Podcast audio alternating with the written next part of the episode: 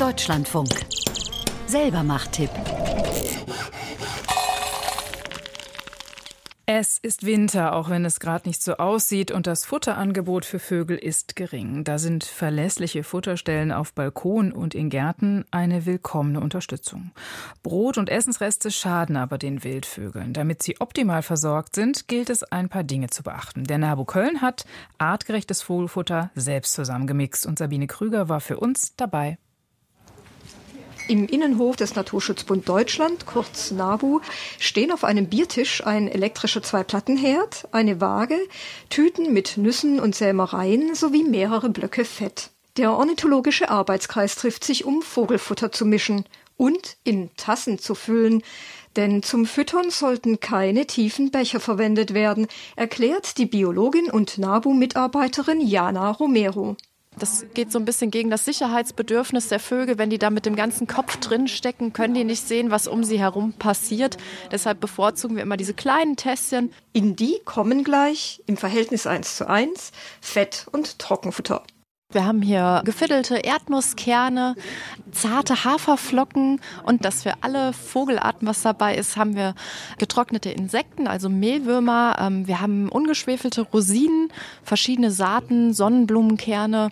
Sonnenblumenkerne und Erdnüsse sind erfahrungsgemäß die Renner bei den Vögeln und die Erdnüsse geben der Masse die nötige Festigkeit.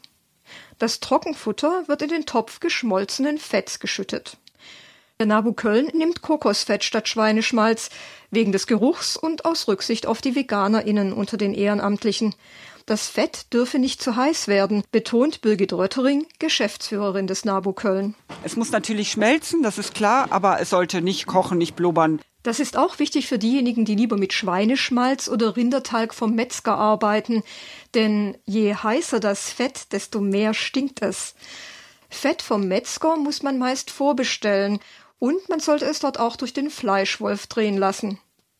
Jana Romero ergänzt, da kommt noch ein Schuss Rapsöl rein. Der ist ganz wichtig für die Geschmeidigkeit. Ohne das Rapsöl wird die Masse bröckeliger. Und wenn die dann Temperaturschwankungen ausgesetzt ist, dann zerfällt das. Mit dem Rapsöl bleibt das als eine Masse in der Tasse drin. Birgit Röttering rührt alles zu einer flüssigen Masse zusammen. Ich fülle jetzt mit einem Löffel die flüssige Masse in die Tasse und stecke dann später den Stock unten noch dazu. Allerdings erst, wenn die Masse schon etwas erkaltet, aber noch nicht fest ist. Der Stock ist ein Bambusröhrchen, das als Ansitzstange dient. Idealerweise ragt es circa 10 cm aus der Tasse und zwar auf der Seite gegenüber vom Henkel. Und dann wird das langsam trocken. Und dann können wir das in den nächsten Tagen schon verwenden. Statt in Tassen kann man die Körner-Fettmischung auch in halbe Kokosnussschalen füllen und aufhängen. Die Mischung vom Nabu Köln ist sowohl für Weichfutterfresser als auch für Körnerfresser geeignet. Manche Vögel können sich allerdings nicht an eine Tasse hängen, sondern picken vom Boden.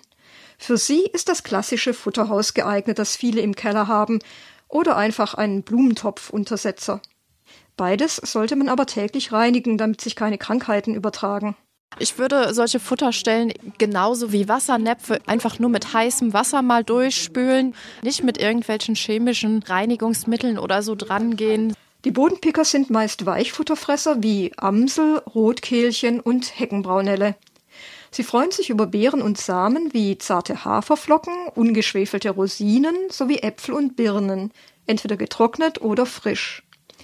Frisch bitte als ganze Frucht. Kleine Stücke können gefrieren und Magenprobleme verursachen. Körnerfresser und Allesfresser, also Buchfink, Stieglitz und Spatz, können auch härteres knacken, wie Sonnenblumenkerne, Hanfsamen und gehackte, ungesalzene und ungeröstete Nüsse. Fehlt nur noch Wasser zum Trinken in einem Blumentopfuntersetzer. Der Lohn sind schöne Vogelbeobachtungen. Meine Lieblingsbeobachtung war ein Rotkehlchen, was sich aus dieser Futtermischung immer die Rosinen rausgepickt hat. Es kommen auch so ganze Scharenvögel, also zum Beispiel Stare. Viel, viel besser als Fernsehen.